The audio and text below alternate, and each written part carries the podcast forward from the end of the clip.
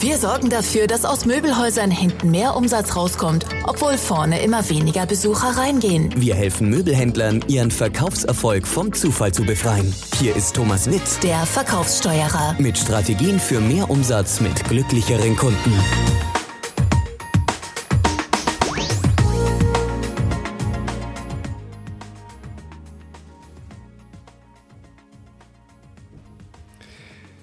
Hallo und herzlich willkommen. Hier ist wieder Thomas Witt und das Thema heute ist das wichtigste Einstellungskriterium für Verkäufer.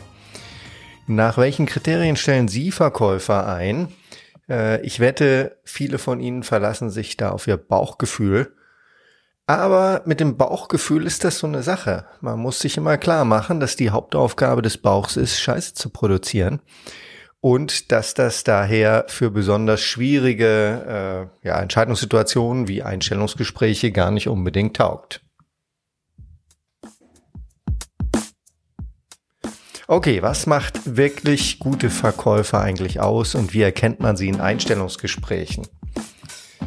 Was wäre, wenn ich Ihnen sagen würde, dass es eine Eigenschaft gibt, die bei der Einstellung von Vertriebsmitarbeitern einen weitaus besseren Vorhersagewert für den Erfolg liefert, als alles, was Sie heute verwenden. Eine einzige Eigenschaft. Es gibt Beweise und Studien, die meine Behauptung untermauern. Und besser noch, die Studienlage deckt sich wahrscheinlich auch noch mit Ihrer eigenen Intuition. Und was wäre, wenn ich Ihnen sagen würde, dass fast kein Unternehmen bei der Einstellung von Vertriebsmitarbeitern auf diese Eigenschaft achtet? Dann haben Sie schon mal ein Alleinstellungsmerkmal, oder? Und wie würden Sie darauf reagieren, eine Eigenschaft kennenzulernen, die den Erfolg eines Verkäufers nachweislich und mit großer Genauigkeit vorhersagt? Klingt so gut, um wahr zu sein, gibt es aber tatsächlich. Diese supergeheime, leistungsstarke, vorhersagende Eigenschaft, die Ihnen garantiert hilft, den Erfolg eines Verkäufers vorherzusagen, ist Augenblick, Trommelwirbel.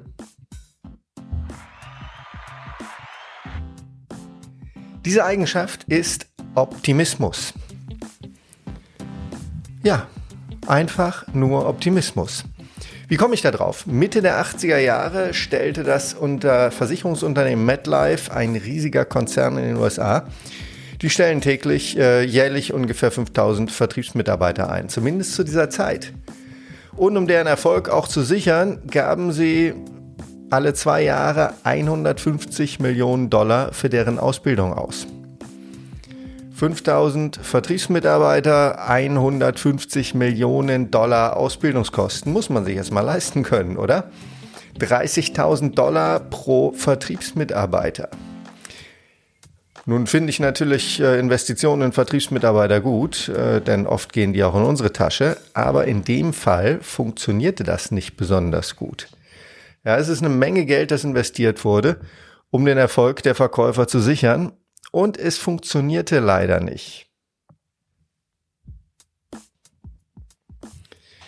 Woran sehen wir das? Die Hälfte aller Vertriebsmitarbeiter kündigte innerhalb des ersten Jahres. Und vier von fünf von den neuen Verkäufern waren nach dem vierten Jahr weg. Das ist eine Fluktuationsrate von 80 Prozent alle vier Jahre. Das heißt aber auch, dass von den 150 Millionen Dollar für deren Ausbildung 80 Prozent absolut aus dem Fenster geschmissen war. Ähm, also 300 Millionen Dollar alle vier Jahre an Ausbildungskosten, um 80 Prozent der Mitarbeiter zu verlieren. Das ist ein echtes Problem, oder? Sehen wir. Hier kommt Martin Seligmann von der Universität von Pennsylvania ins Spiel. Martin Seligmann, Dr. Martin Seligmann ist der Psychologe, der als erstes und äh, sehr, sehr nachhaltig über das Thema positive Psychologie geforscht hat. Das heißt, äh, im Gegensatz zu Psychologen, die sich mit Krankheiten beschäftigen und versuchen, äh, Menschen, die seelische Probleme haben, ja, denen das Leben einfach besser zu machen, hat sich Herr Seligmann damit beschäftigt, wie man erfolgreiche oder normal funktionierende Menschen noch erfolgreicher macht oder noch glücklicher macht. Das ist das Wesen der positiven Psychologie. Dr. Seligmann hat die Auswirkung von Optimismus auf Erfolg erforscht. Und in seiner Arbeit vertrat er die Ansicht, dass Optimismus den Erfolg fördert und nicht umgekehrt. Ne? Viele sagen ja, ja, der Verkäufer ist optimistisch, weil er halt gerade Erfolg hat. Seligmann sagt, der hat Erfolg, weil er optimistisch ist. Damals überprüfte die MetLife, diese Versicherungsorganisation, neue Bewerber mit einem eigenen selbstentwickelten Test. Und da ging es um Basisfähigkeiten und Wissen, was man als Verkau Versicherungsverkäufer braucht. Nein, das Einmaleins äh, der Profession. Und die Bewerber mussten natürlich den Test bestehen, um für eine Anstellung in Frage zu kommen. Nachdem sich aber die MetLife an Professor Sillichmann gewandt hatte, fügte sie einen zweiten Test hinzu, einen Optimismus-Test, der von Dr. Seligmann entwickelt wurde.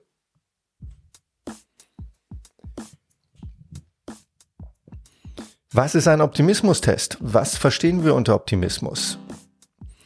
Äh, Seligmann hat als erster das Konzept des erlernten Optimismus definiert.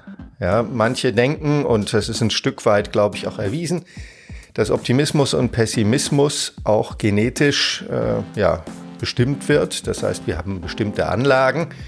Äh, aber ein Gutteil dessen, also unserer Einstellung, ist einfach erlernt. Man kann Optimismus erlernen, leider aber auch Hilflosigkeit, ein zweites Forschungsfeld von Herrn Seligmann. Also äh, Seligmann zufolge sind Optimisten leistungsstarke Menschen, die glauben, dass schlechte Ergebnisse, wenn sie sie denn haben, nur vorübergehend sind. Und Optimismus hilft denen natürlich, schwierige Situationen zu meistern und auch nach einem Misserfolg weiterzumachen. Noch wichtiger ist dabei aber, dass optimistische Menschen zulassen, dass gute Ergebnisse auch andere Bereiche ihres Lebens erhellen. Das heißt, wenn so ein grundoptimistischer Mensch zum Beispiel beim Frühstück ein gutes Gespräch mit seinem Teenager hatte, denkt er sich jetzt vielleicht, ah, ich bin heute total gut drauf und sehr, sehr überzeugend. Wenn ich also meinen pubertären Sohn positiv beeinflussen kann, dann wird das doch mit den Kunden heute ein leichtes Spiel. Ja, und so sorgt er dafür, dass Erfolge praktisch auf andere Bereiche seines Lebens äh, übertragen werden. Pessimisten hingegen geben eher auf, wenn sie mit Schwierigkeiten konfrontiert werden. Äh, wie Dr. Seligmann ebenfalls erforschte, ist auch Hilflosigkeit erlernt. Die Ergebnisse dieses neuen Optimismus-Tests waren verblüffend. Im ersten Jahr übertrafen diejenigen, die den Optimismus-Test und den äh, ja, firmeneigenen Verkaufseignungstest bestanden, diese übertrafen diejenigen, die nur den Eignungstest bestanden oder die Pessimisten um 8%. Na, sagen Sie vielleicht, 8% ist weniger als nichts. Im zweiten Jahr verkauften die Optimisten aber schon 31% mehr als die Pessimisten. Ist ja auch eigentlich klar, je länger man im Spiel ist, desto wichtiger ist es, eine optimistische Grundhaltung zu haben, damit man einfach durchhält. Aber es wird noch besser. Professor Seligmann konnte MetLife davon überzeugen, auch fachlich eher unfähige Superoptimisten einzustellen. Das heißt, MetLife nahm in diesem Jahr auch Kandidaten, die beim Optimismus-Test extrem hohe Werte erzielten, obwohl sie beim Eignungstest eigentlich durchgefallen waren. Und jetzt wird es interessant. Die Vertriebsmitarbeiter, die beim Optimismus-Test sehr gut abschnitten, den Eignungstest aber nicht bestanden, oder die sogenannten Superoptimisten übertrafen im ersten Jahr diejenigen, die den Eignungstest bestanden hatten, aber nicht Superoptimisten waren, um 21 Prozent. Jetzt wird schon interessant, oder? Von den Zahlen her. Im zweiten Jahr übertrafen die die Pessimisten aber schon um ganze 57 Prozent. Den deutlichsten Beweis für die Bedeutung einer optimistischen Grundhaltung lieferte allerdings der direkte Vergleich der Top 10 Prozent, und zwar aus jeder Gruppe. Es wurden die Verkaufszahlen von den 10 Prozent der Verkäufer mit den höchsten Optimismuswerten verglichen, mit den 10 Prozent der Verkäufer, die die geringsten Werte für Optimismus aufwiesen, aber durch den äh, Eignungstest reingekommen waren. Und siehe da, die Top-Pessimisten verkauften 88% mehr als die besten pessimistischen Kollegen. Ja, das ist fast das Doppelte. Die Daten waren unbestreitbar. Optimismus korreliert in hohem Maße äh, mit dem Erfolg eines Verkäufers. Selbst wenn dieser nicht über die erforderliche Verkaufseignung, also über das Wissen verfügte, um Versicherungen zu verkaufen.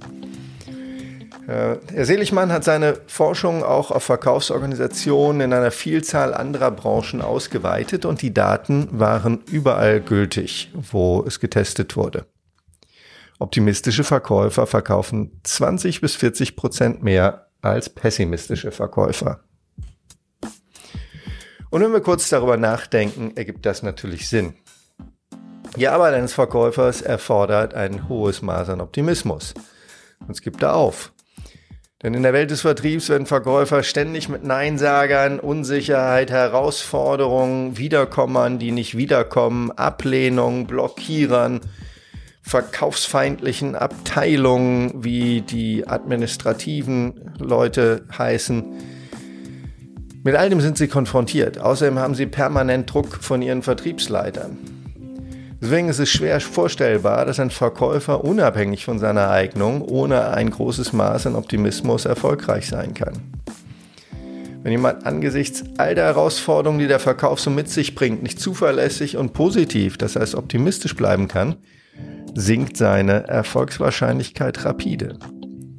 Gute Verkäufer müssen einfach optimistisch sein. Das Erklärungsmuster entscheidet über den Verkaufserfolg. Was ist das Erklärungsmuster? Das ist ja, das System, nach dem wir uns die Welt erklären und das, was die Welt so mit uns macht. Ein Großteil davon, was mit uns passiert, ist natürlich Zufall. Wir erklären uns aber das trotzdem. Wir finden Geschichten dazu, äh, warum das alles Sinn ergibt. Wenn also zum Beispiel ein Pessimist eine Niederlage im Verkauf erlebt, dann erklärt er sich das selber nach dem Motto, ich bin halt nicht gut im Verkaufen oder niemand will von mir kaufen oder ich werde wahrscheinlich niemals in der Lage sein, irgendetwas zu verkaufen. Sie sehen, das sind alles Generalisierungen. Ich bin, keiner will von mir kaufen, ich werde nie in der Lage sein. Also sehr, sehr negativ und äh, das Problem ist praktisch mit dem Menschen verheiratet dadurch. Nicht? Wenn ich kein guter Verkäufer bin, äh, dann musst du mich auswechseln und nicht mein Verhalten. Ein optimistisch, äh, optimistisches Erklärungsmuster dagegen ist, äh, wenn ein Optimist eine Niederlage erfährt,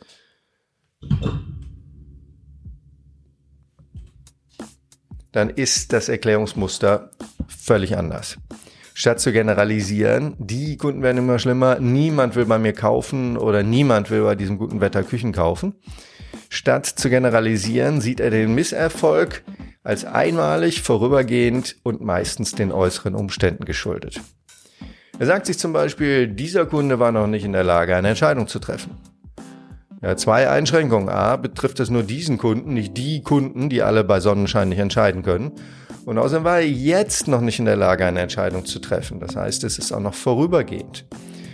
Oder er sagt, äh, die Konkurrenz hat diesmal gewonnen, aber es gibt noch tausend andere Kunden. Oder es war für den Kunden wohl noch nicht der richtige Zeitpunkt für so eine große Ausgabe.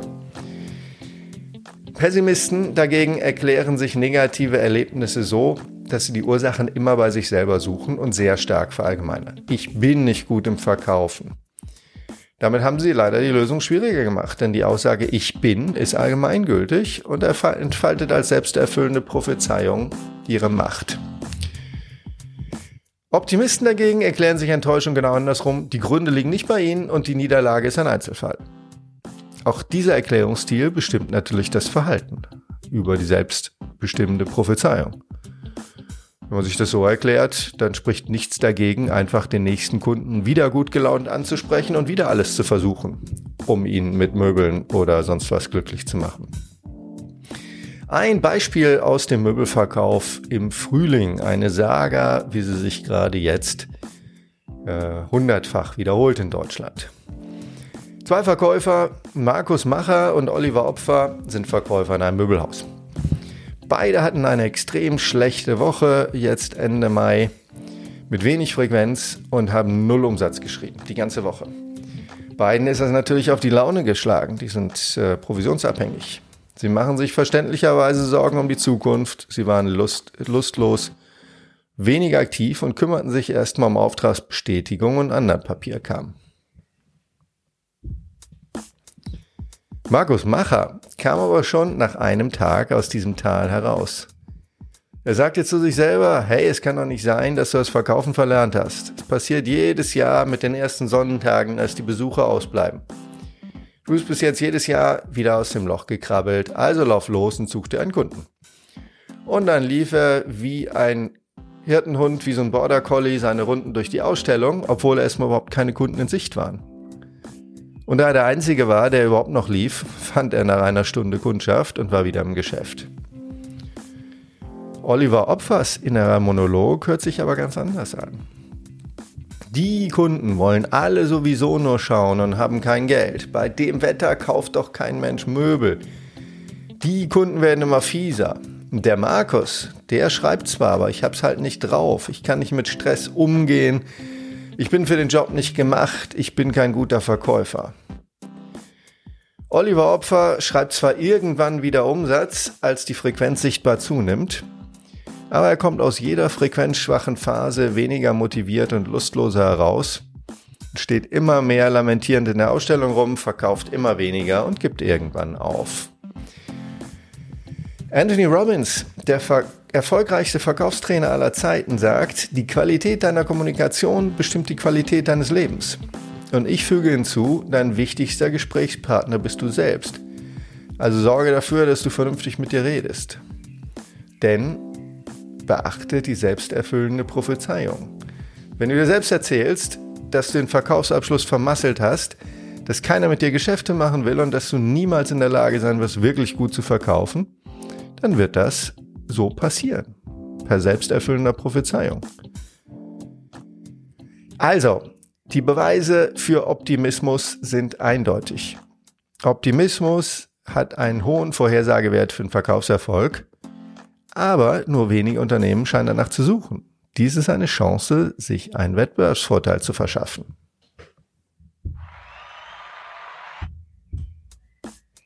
Okay, wie kriegen wir denn raus, ob wir Optimisten vor uns haben in einem Bewerbungsgespräch? Wenn man fragt, sind Sie Optimist? Na, dann wissen, glaube ich, die meisten, was die richtige Antwort ist und sagen ja. Äh, das sind meine Lieblingsinterviewfragen. Ich nenne sie die Erzählen Sie mir mal von Interviewfragen. Also zum Beispiel, erzählen Sie mir mal bitte von einem großen Erfolg in Ihrem Leben. Wie haben Sie den erreicht? Worauf sind Sie in diesem Zusammenhang besonders stolz? Ja, und hören Sie hier rein, äh, erklärt der Erfolg mit eigenem intelligenten, zielgerichteten Verhalten, mit den Systemen, mit dranbleiben, mit äh, alles für den Kunden getan, die extra Meile gegangen oder sagt er Glück gehabt oder Pech gehabt? Also das ist so eine Erzähl mir mal Fra Interviewfrage zum Thema Erfolge und dem Erklärungsstil für, für Erfolge. Oder erzählen Sie mir mal bitte von einem gravierenden Misserfolg. Was führte dazu? Was haben Sie daraus gelernt? Hier wollen wir nuancierte Analyse hören, nicht globale Aussagen wie die Kunden werden immer schwieriger oder niemand hat mehr Geld oder das habe ich noch nie gut gekonnt. Ne? Also erzählen Sie mir mal Fragen äh, in Richtung Erfolg und Misserfolg und deren Erklärung. Äh, für Sie, Sie können einen kleinen nicht wissenschaftlichen Selbsttest machen. Ich verlinke den Artikel auch unten nochmal, damit Sie die Fragen nochmal in Ruhe durchgehen können. Also zum Beispiel hier ein paar Ja-Nein-Fragen. Erstens, geben Sie auf, wenn Sie Schwierigkeiten, Stress und Fehlschlägen begegnen. Ja, das können Sie nur für sich selber ausfüllen. Äh, jeder Bewerber weiß, was da die richtige Antwort ist. Zweitens, geben Sie nach, wenn Ihr Gegenüber Widerstand zeigt. Drittens, nehmen Sie sich als Verkäufer die Ablehnung des Kunden zu Herzen und gehen erstmal eine rauchen.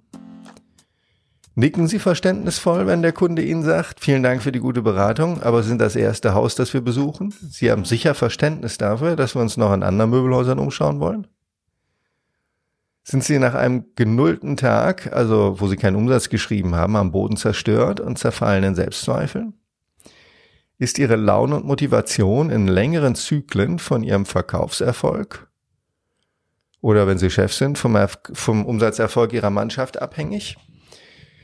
Ja, wenn Sie auch nur bei ein oder zwei dieser äh, Fragen genickt haben, dann äh, sind Sie eher nicht Optimist. Oder sind Sie mental stark? Äh, was bedeutet mentale Stärke? Mentale Stärke bedeutet, nicht nach einem Misserfolg aufzuhören, sondern den Fokus und die Entschlossenheit zu bewahren. Auf Widerstand anderer Menschen mit Hartnäckigkeit und neuen Strategien, nicht mit Passivität, aber auch nicht mit Aggressivität zu reagieren. Trotz Widerstand die eigenen Ziele weiter zu verfolgen und aus den kleinen und großen Katastrophen des Lebens stärker hervorzugehen, als man es vorher war.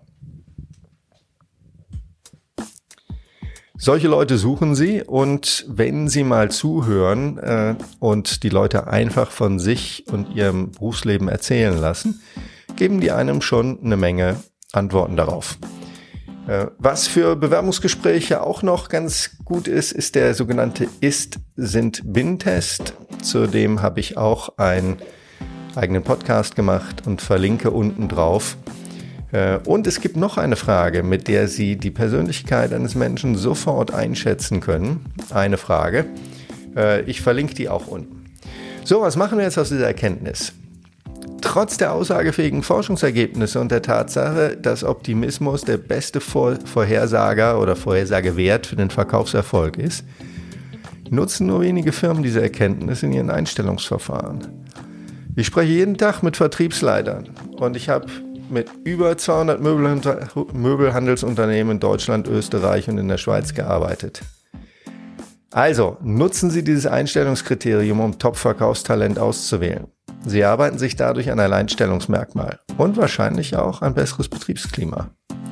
Denn Optimisten sind wesentlich angenehmer im Umgang als Pessimisten. Ich wünsche Ihnen viel Spaß dabei. Ihr Thomas Witt.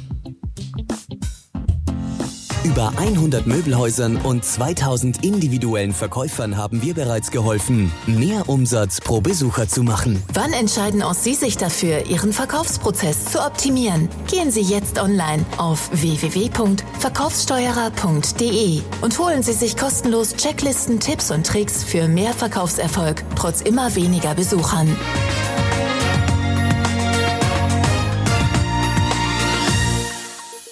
Das war's für heute, Ihr Thomas Witt.